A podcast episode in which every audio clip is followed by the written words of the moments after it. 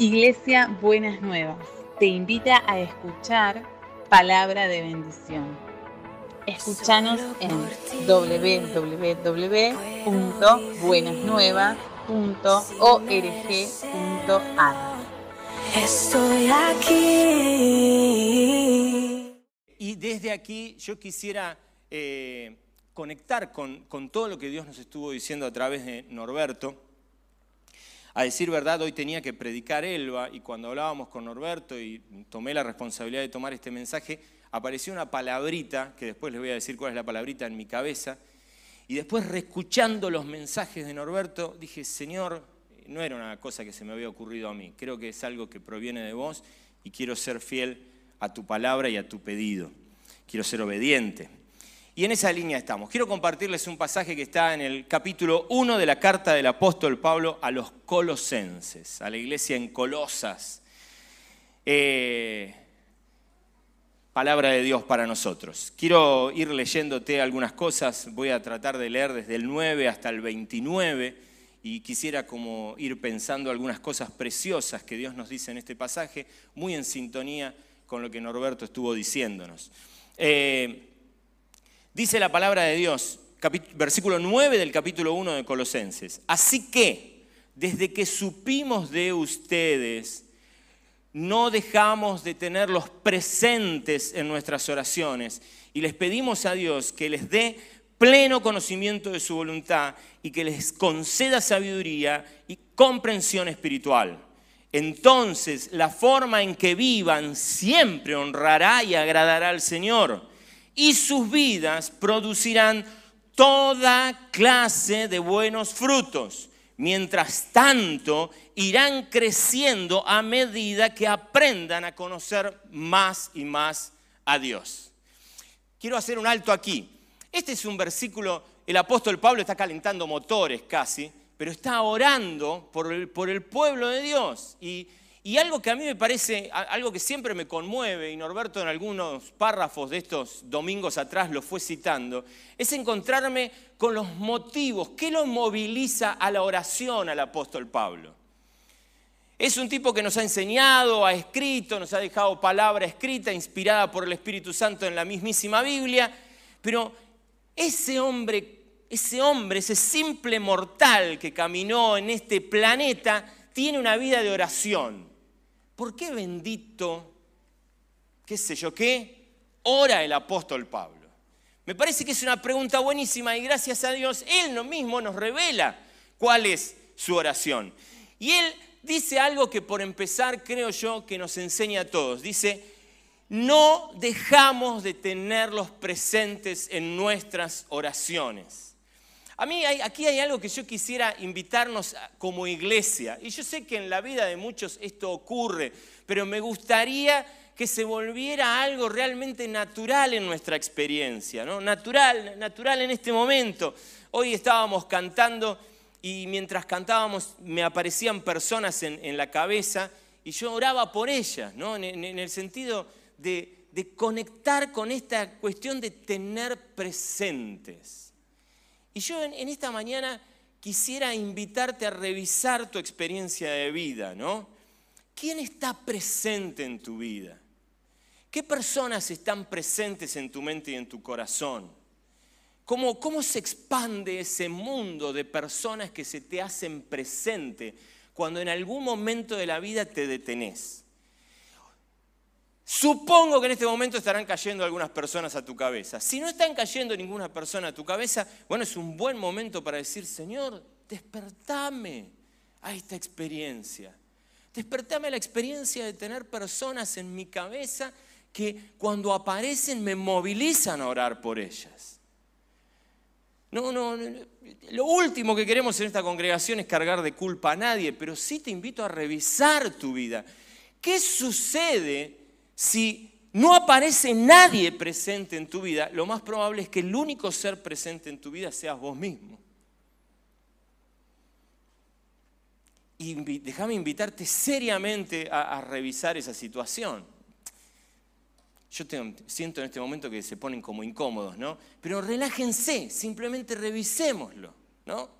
Pero qué importante es que vos cultives en tu vida el hábito de preguntarte por personas que tienen, deben estar presentes en tu vida y deben ocupar tiempo para tu oración. ¿No? Esto es parte del compromiso de caminar con Cristo, es parte del compromiso de andar en la fe. Tiene que haber personas presentes en mi vida. Y el siguiente paso, el inmediato, es, tienen que volcarse a la oración. ¿Qué persona vino a tu cabeza? Persona que hay que llevarla delante de Dios. Señor, no sé por qué se me cruzó el desgraciado este por la cabeza. Pero Señor, tomalo, cuidalo, bendecilo, cubrilo, despertalo, sopapialo, sanalo, convertilo, sacudilo, lo que el Espíritu ponga en tu corazón. Pero este es un, es un hábito que está incorporado en la vida de alguien que ha sido de profunda instrucción para vos y para mí como el apóstol Pablo. Y yo quisiera invitarte a que lo puedas pensar. ¿Qué personas? Y si no, hay que meter el ejercicio, ¿no? Incorporar ese ejercicio. Ahora, dice el apóstol Pablo, los tenemos presentes y oramos por ustedes. Ya yo con eso digo gracias, Señor, está buenísimo, gracias por eso. Tengo la maravillosa alegría que sé que hay personas que me tienen presente en su cabeza y oran por mí. Y qué tranquilidad que me da eso. Qué tranquilidad que me da eso. Ahora muy bien, dice que nos revela por qué ora. Y entonces dice, le pedimos a Dios que les dé y atención con lo que les va a pedir, porque esta es una oración buena para que vos hagas por vos y por otros. Básica, básica. Y acá tengo otro testeo para hacer. ¿Cuánto pedís por cambiar el auto, por cambiar la casa, porque te aumenten el sueldo, por conseguir novia, novio? ¿Y cuánto orás por esto que el apóstol Pablo va a animarte a pedir? Hoy estoy medio áspero, ¿no? Perdonen, perdonen, pero va con amor, va con cariño, va con cariño. Y dice, conocimiento de su voluntad conceda sabiduría y comprensión espiritual. También Norberto anduvo transitando por estos caminos en estos domingos.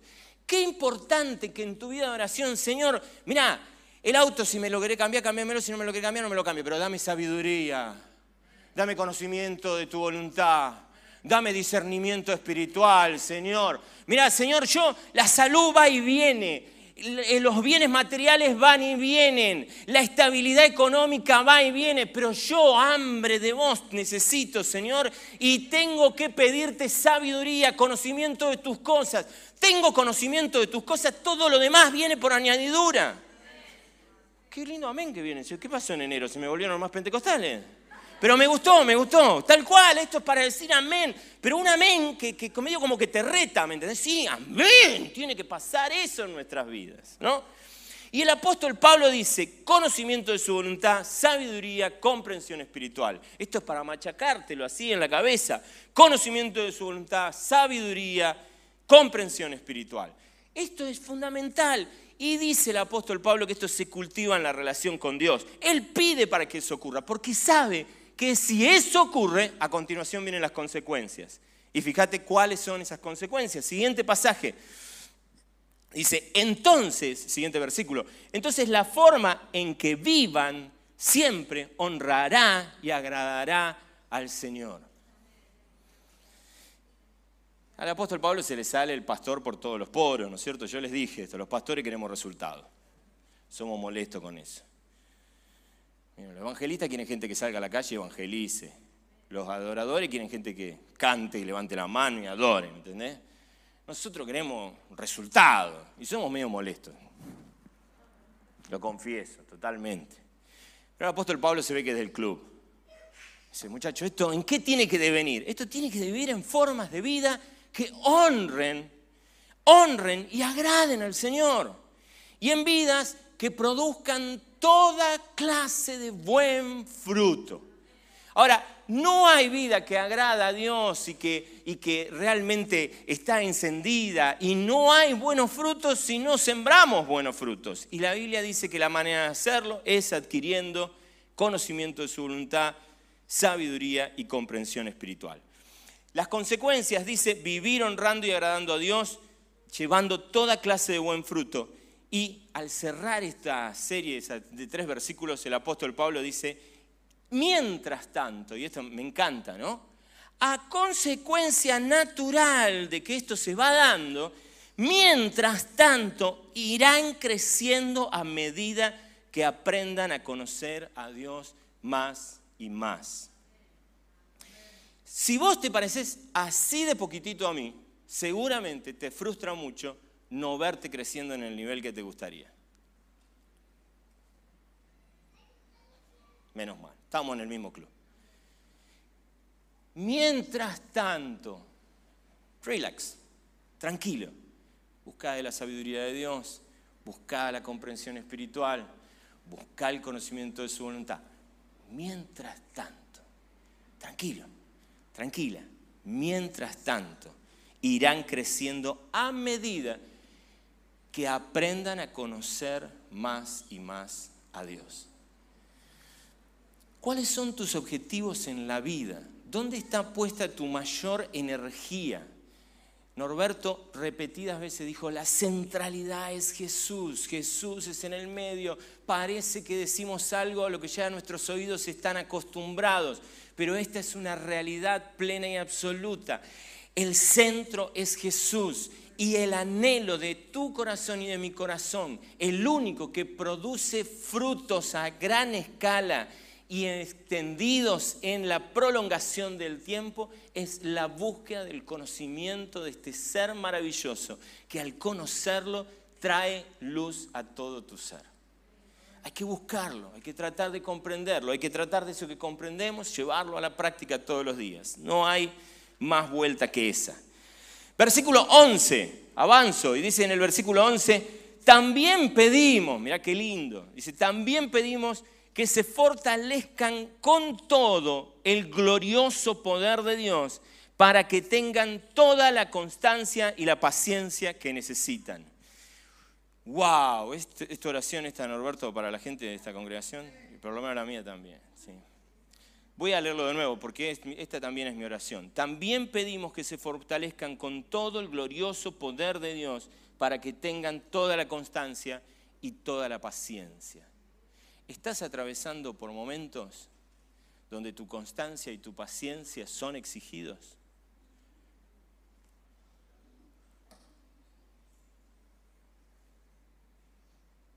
Aguante, corazón, aguante. el poder de Dios. El Señor le dice al, apóstol Pedro, Satanás te pidió para ser zarandeado como trigo. Al que le quede el poncho, que se lo ponga. ¿Está bien? Satanás te ha pedido para ser zarandeado como trigo. Pero confía, yo voy a estar con vos. Palabra de Dios para tu vida. Pero además de que es palabra de Dios para tu vida, déjame decirte algo que para mí es más que importante que vos entiendas. El conflicto entre Satanás y Dios no es Thanos contra los Adventures.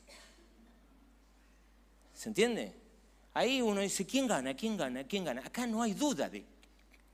Si vos tenés un, ¿quién va a ganar? ¿Quién va a ganar? ¡Fuf! ¡Fuera! ¡Fuera con esa duda! Porque ya está establecida definitivamente la victoria. La victoria es de Jesús. No hay paridad de fuerzas. No son dos super pesados en un ring. No te confundas. Eso es lo que quiere el enemigo que vos creas. Uy, no, ahora vengo yo, guarda conmigo. ¿Guarda con vos qué, hormiga insignificante? Ubicate. Volvé a tu lugar. ¿Quién es el padre de todos los desubicados? El padre de toda mentira. Ubicalo vos, recordáselo, decir, ¿quién sos? Ni te registro, chabón. Chabón.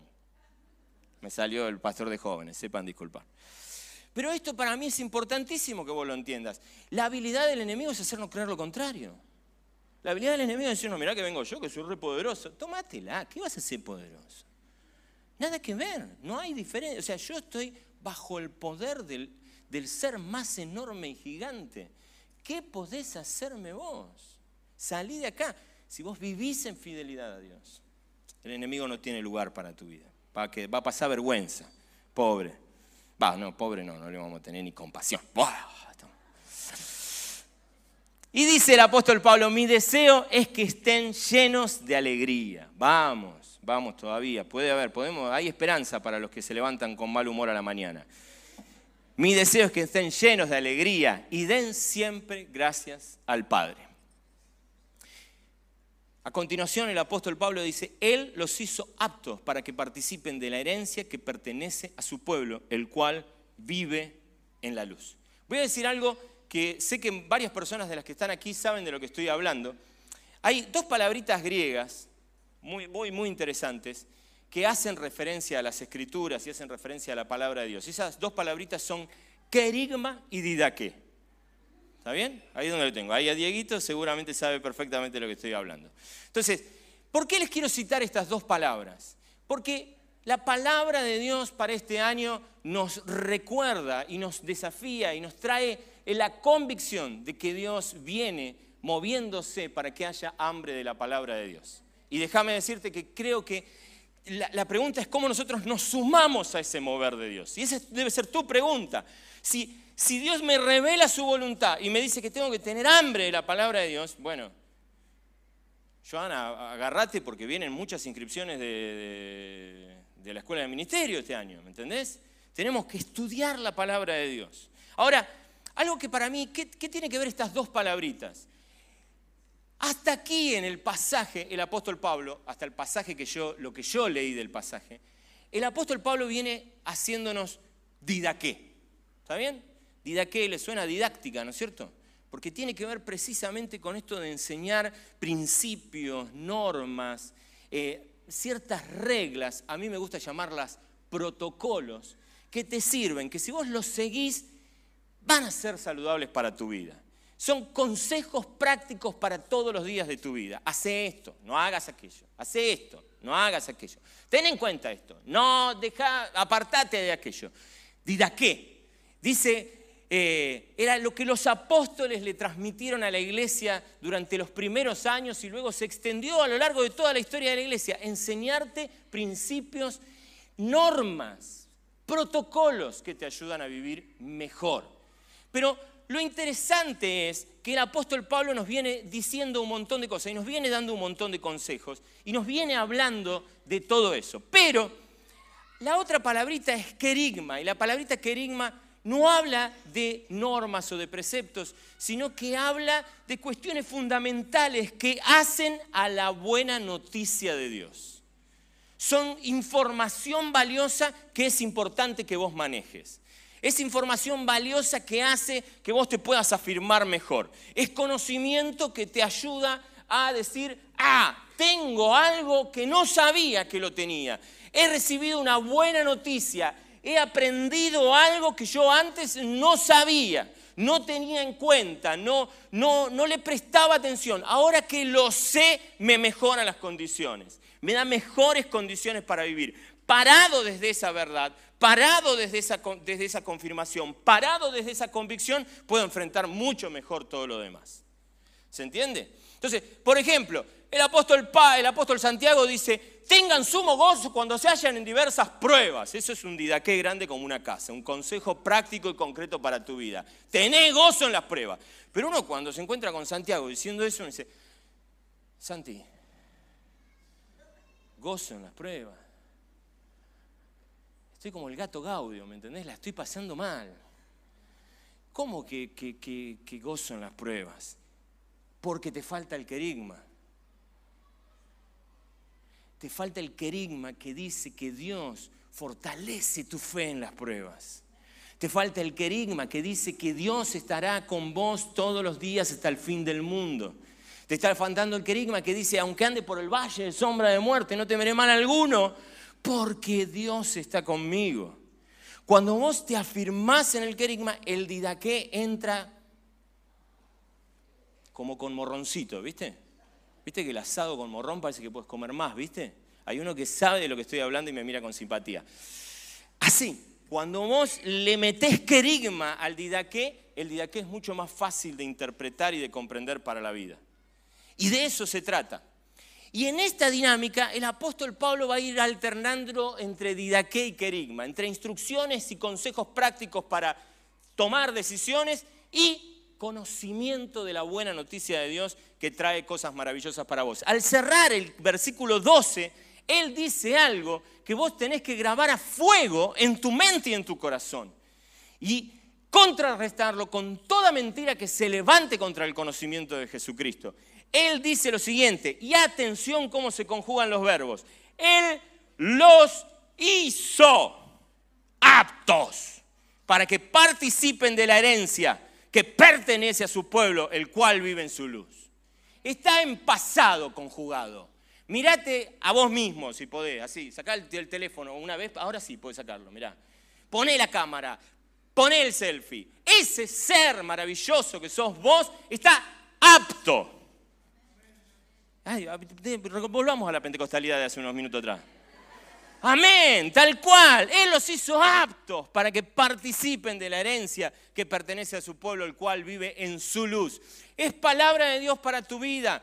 Es palabra de Dios para vos. Tiene que ver con lo que Él hizo. No tiene que ver con lo que vos haces. Tiene que ver con lo que Él hizo. Y a partir de ahí, el apóstol Pablo te va a lanzar una barbaridad de querigma para que vos salgas a desayunar demonios. ¿Me entendés? Así.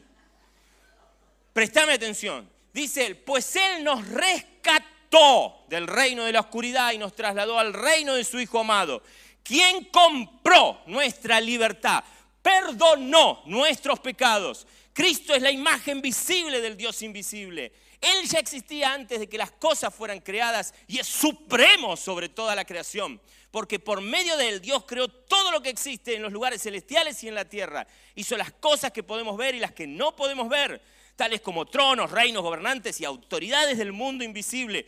Todo fue creado por medio de Él y para Él. Él ya existía antes de todas las cosas y mantenía unida toda la creación. Cristo también es la cabeza de la iglesia, la cual es su cuerpo. Él es el principio supremo sobre todos los que se levantan de los muertos. Así Él es el primero en todo, pues Dios en toda su plenitud le agradó vivir en Cristo por medio de él Dios reconcilió. Por medio de él Dios reconcilió consigo todas las cosas. Hizo la paz con todo lo que existe en el cielo y en la tierra por medio de su sangre, por medio de la sangre de Cristo en la cruz. Me ahogué. Eso, y sigue, para que sigue, para que sigue, agarralo todo para vos, es todo para vos. Eso los incluye a ustedes. Eh, ahí está, eso los incluye a ustedes, que antes estaban, antes estaban lejos de Dios. Norberto citaba en algún párrafo de sus mensajes, hay un antes y hay un después. Podés sacarte la foto antes y después, traer una foto de tu álbum y poner una de ahora. Antes estaban lejos de Dios, eran sus enemigos separados de Él por sus malos pensamientos y acciones. Pero ahora él los reconcilió consigo mediante la muerte de Cristo en su cuerpo físico. Como resultado los ha trasladado a su propia presencia. Y ahora ustedes son santos, libres de culpa. Toma nota. Sos santo, sos libre de culpa y pueden presentarse de él, de él sin ninguna falta. No necesitas hacerte una revisión médica para ir delante de Jesús. No hay nada que hayas hecho, no, no hay nada que te hayan hecho, no hay nada de tu pasado que te impida encontrarte con el Jesús que te hace crecer. A partir de eso conoces su voluntad, a partir de eso tenés entendimiento espiritual, a partir de eso recibís sabiduría y a partir de eso empezás a llevar frutos y a vivir de una manera que honra y agrada a Dios. Esa mecánica es vital que vos la entiendas la maquinaria celestial se movió y se moviliza aún a tu favor. Y es la palabra de Dios diciéndote, vendrá hambre de la palabra de Dios. Tenés que comer de eso, no te alimentes con ninguna otra porquería que ande por ahí. Recibí esto. Ahora, el apóstol Pablo te empapó de querigma y ahora vuelve al didaqué. Y entonces te dice lo siguiente, pero deben seguir creyendo. A ver, muchachos, si no me creen todo lo que les prediqué hasta recién, no vamos a ningún lado. dice, dice el pastor de esta congregación, no entendiste nada, ¿no es cierto? No entendiste, si no seguís creyendo en esto, y va a ser difícil que lo digas, pero deben seguir creyendo esa verdad y mantenerse firmes en ella. No se alejen de la seguridad que recibieron cuando oyeron la buena noticia. Esa buena noticia ha sido predicada por todo el mundo. Y yo, Pablo, fui designado servidor de Dios para proclamar. Protocolos. ¿Anotás? Primer protocolo, seguir creyendo. Seguir creyendo. Va a haber momentos en que va a venir la duda. La duda no es demoníaca, ¿está bien? No la vamos a demonizar, pero hay que dar el paso de fe. Confíe hasta acá. Voy a seguir confiando. Voy a seguir creyendo en el Señor. Las cosas vienen difíciles, vienen complicadas, vienen para atrás. Voy a seguir, no tengo otra escapatoria. Dice Pedro, ¿a quién iremos, Señor? Solamente vos tenés palabras de vida eterna. Te tenemos que seguir a vos. Confía, seguí creyendo, seguí creyendo, seguí creyendo, seguí creyendo. ¿Me estás viendo? Seguí creyendo. Los nombraría uno por uno. Seguí creyendo. Seguí creyendo. Las cosas se ven feas. Seguí creyendo. Cree en esta verdad. ¿Decimos amén? Amén, amén. Agárrale el hombro del que tenés al lado y decirle amén. ¿No? Así como, ¿ah? amén. Seguí creyendo. Y mantenerse firme en eso. Si lo crees, vivilo. Viví en consecuencia de lo que crees. Si lo crees, vivilo, vivilo, ponelo en práctica, ponelo en práctica. La Biblia dice que mejor es amar. ¿Por qué vas a tener que estar odiando? Amá. ¿Se entiende? Ponelo en práctica. La Biblia dice que mejor es perdonar. Créele, perdoná. ¿Se entiende? Dale por ese lado. Ese es el camino. Mantenete firme en esa verdad. Mantenete firme, créela y mantenete firme. Y dice después, no se alejen de la seguridad que recibieron cuando oyeron la buena noticia. Tomá nota, Colosenses 1 del 12 al 21. Todo querigma para vos. Escribítelo. Habilitamos cualquier duda que teníamos sobre el tatuaje en este momento. La habilitamos para que tatúes este pasaje.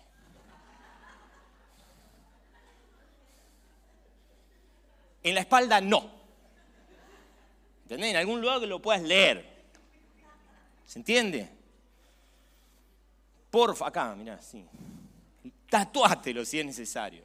No se alejen de la seguridad que recibieron cuando oyeron la buena noticia. Esa buena noticia ha sido predicada por todo el mundo y yo, Pablo, fui designado servidor de Dios para proclamarla.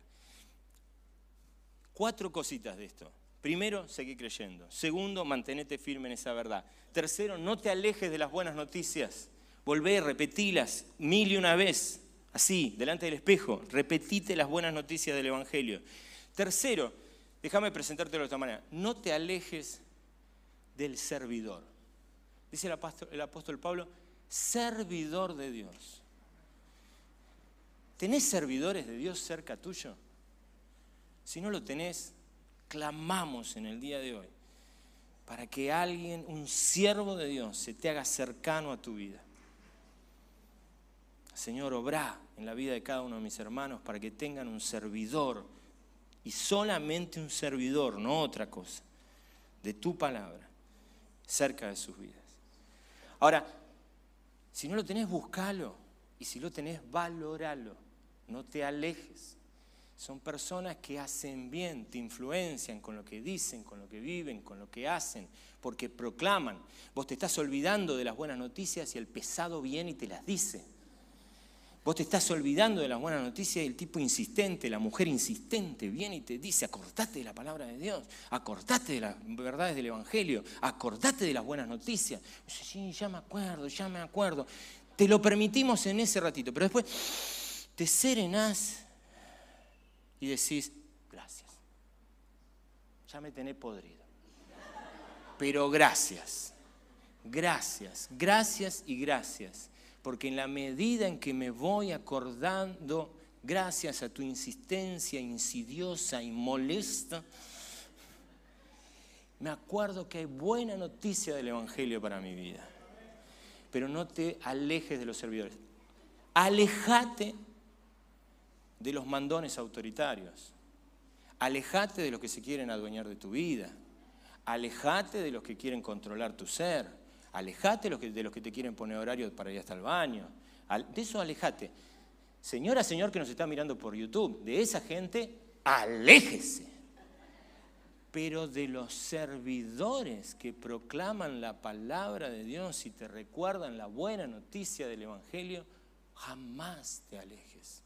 Permanece cerquita de ellos. Déjame hacer una insistencia para aquellos que no identifican a esa persona en su vida.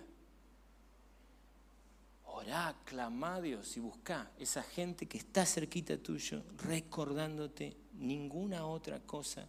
Te puede recordar otras cosas, pero especialmente palabra de Dios para tu vida.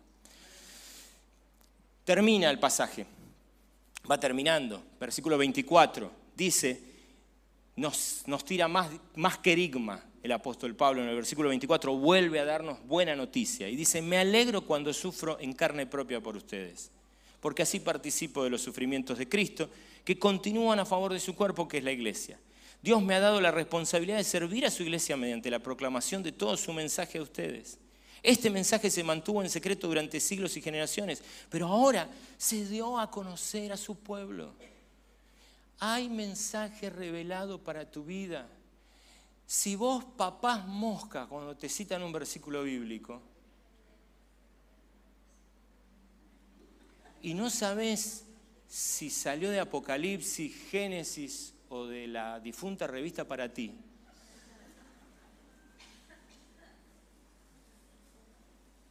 Wake up. Despertate por el amor de Dios. Arriba, vamos. Hay mensaje revelado de parte de Dios. Vos tenés que comer de ese mensaje revelado de parte de Dios. Y tenés buena noticia, Dios anda con ganas de revelar y de mostrar y dar y dice, quiero apetito y voy a darles apetito de eso, aprovechá que estamos de oferta. Este mensaje se mantuvo en secreto durante siglos y generaciones, pero ahora se dio a conocer al pueblo de Dios, pues Él quería que su pueblo supiera las riquezas y la gloria de Cristo también son para ustedes los gentiles. Acá entramos nosotros y zafamos. Bien, dice, y el secreto es, dos puntos. ¿Qué pasa que no estás tomando apunte? El secreto es, dos puntos. ¿Qué vas a hacer? ¿Te lo va a grabar en la cabeza? ¿Un chip? ¿Qué hacemos con esto? Vamos a escucharlo, dice muy bien, Huguito. ¿Lo tenés ahí? El secreto es, Cristo vive en ustedes. Eso les da seguridad de que participen de su gloria. Esa es la posta, decimos en el barrio. ¿Sí? Cristo vive en ustedes. Cristo vive en ustedes. Eso es la seguridad de que participan de su gloria. Y en el 28, un poquito más de qué para tu vida. Por lo tanto, hablamos a otros de Cristo, advertimos a todos y enseñamos a todos con toda sabiduría que Dios nos ha dado. Te lo leo de nuevo. Advertimos a todos y enseñamos. Advertimos a todos y enseñamos con toda sabiduría que Dios nos ha dado. Queremos presentarnos a Dios perfectos, presentarlos a Dios perfectos en su relación con Cristo. Es por eso que trabajo, dice el apóstol Pablo, y lucho con tanto empeño apoyado en el gran poder de Cristo que actúa dentro de mí párrafo especial para cada uno que está en el liderazgo en esta congregación. Para eso trabajamos. Para eso trabajamos. Y nuestro trabajo incluye especialmente dos elementos que quisiera tomarme unos segundos para hablarte. Advertencia y enseñanza. Déjame decirte esto. Me preocupa en este último tiempo el desprecio para la advertencia. Si vos le advertís algo a alguien, sos el ser más impopular del mundo. Si vos le decís a alguien, che, presta atención a esto, ten en cuenta esto, ojo con aquello, ah, qué ser más antipático. ¿no? Y muchas veces, en, aras o en, nombre de, darle gloria a la simpatía, eh, decimos solo cosas agradables. ¿no? Perder el estatus de alma de la fiesta nos pone un poquito tristes, no nos gusta, nos gusta más la popularidad. Pero la verdad es que hay un espacio especial. A mí me encanta cuando Norberto se pone ácido, ¿no? A mí me encanta. Porque digo, qué coraje tiene este tipo. ¿Y cuántos años metiendo ese coraje? Después vengo yo atrás y vengo relajado, ¿me entendés? Me parece bárbaro. Te queremos avisar, te lo queremos decir, te lo queremos contar. Y te queremos advertir. Y déjame hacer un, alto acá. Hay, hay, hay, todo como una, como, una, como una corriente en este tiempo de si, no te preguntó no le digas. ¿no? Eh, nadie te llamó para decírmelo. ¿Quién sos vos para decirme esto? Hay una especie de, de aura de autoritarismo para cualquiera que se levante a hacer una advertencia. Advierte autoritario de porquería. Soberbio. ¿Quién es él para advertirme? ¿Quién es ella para advertirme? ¡Oh! ¿De dónde saliste? ¿Y vos qué? ¿Y yo qué, flaco? También necesito advertencia. ¿Y vos qué? Yo también necesito ser advertido. Un montón de veces. Voy a citarte un par de anécdotas a continuación. Pero atención con esto porque me parece un narcótico de este mundo que nos envenena la cabeza y nos libera de la responsabilidad. Cuando el Señor Jesús le dice a Caín, ¿dónde qué? Que se levanta a decirme que a 300 metros hay una curva difícil. Tengo que dar gracias al gobierno de Córdoba y al que sea de que me está advirtiendo. Me está haciendo una advertencia que me ayuda en mi vida. Imagínense si yo destruyo. ¿Por qué está penado por ley destruir señales de tránsito? Porque es un error social negarse, resistirse o obstaculizar a que otros reciban advertencia. La advertencia salva vidas. La advertencia nos ayuda a circular mejor, a andar mejor por la vida. Recibíla. Y yo quisiera en este día levantar el compromiso de que seamos una comunidad abierta a la advertencia y que hace circular la advertencia. Esto para mí es más que importante entenderlo. Estaciono con la, con la SPIN, con mi auto para cargar gas, ¿no? Entonces baja toda la familia, yo me quedo cerca del capot, lo abro, viene el señor del, del servicio, pone la manguerita, al lado un señor. Me mira.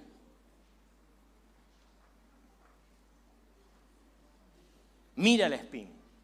Y me dice, ¿esta qué? ¿1.4?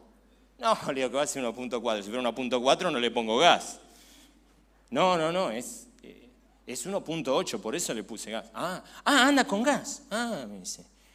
Miramos, antes de salir, verificación técnica vehicular.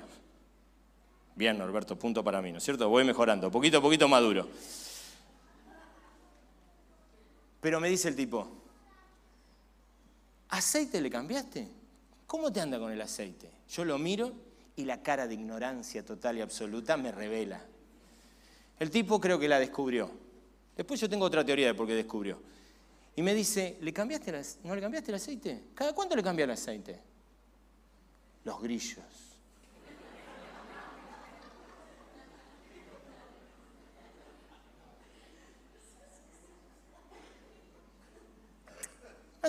Mirá que le tenía que cambiar cada 10.000. Yo dije, gracias Señor que contestó él. Gracias Jesús. Me dice, pero si...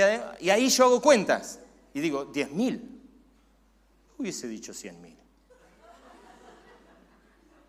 Empiezo a sacar cuenta y no me cierra ninguna. Allá tenemos, todos los tacheros me miran con cara de que este chico pobre.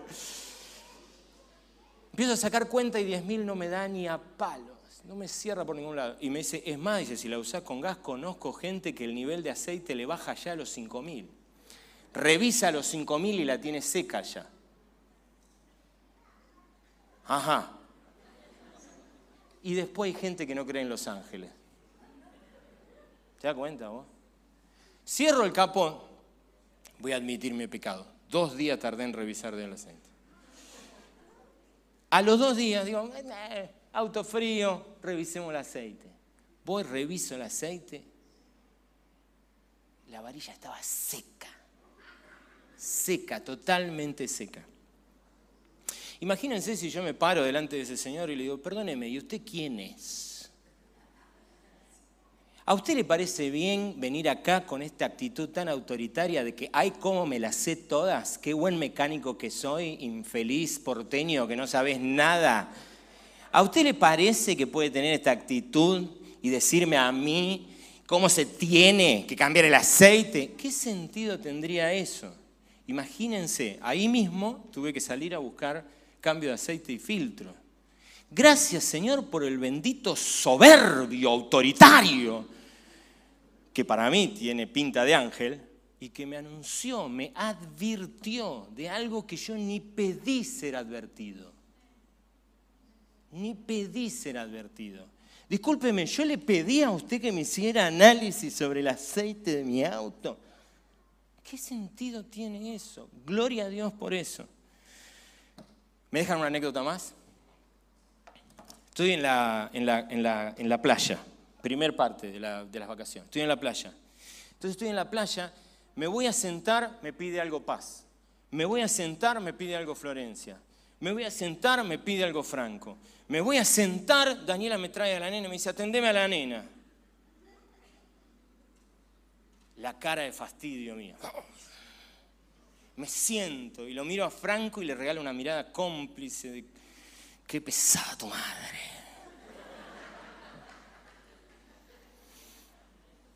Franco me mira, mira la situación, la madre me pescó. Me agarró con la cara de qué mujer insufrible. Yo pensé que había sido lo suficientemente discreto. No, fallé con todo éxito. Llega el momento de la soledad matrimonial. Y mi esposa me advierte. Me dice, muy feo lo que hiciste hoy. Feo por mí, pero además feo por tu hijo. Porque tu hijo ahora va a aprender de vos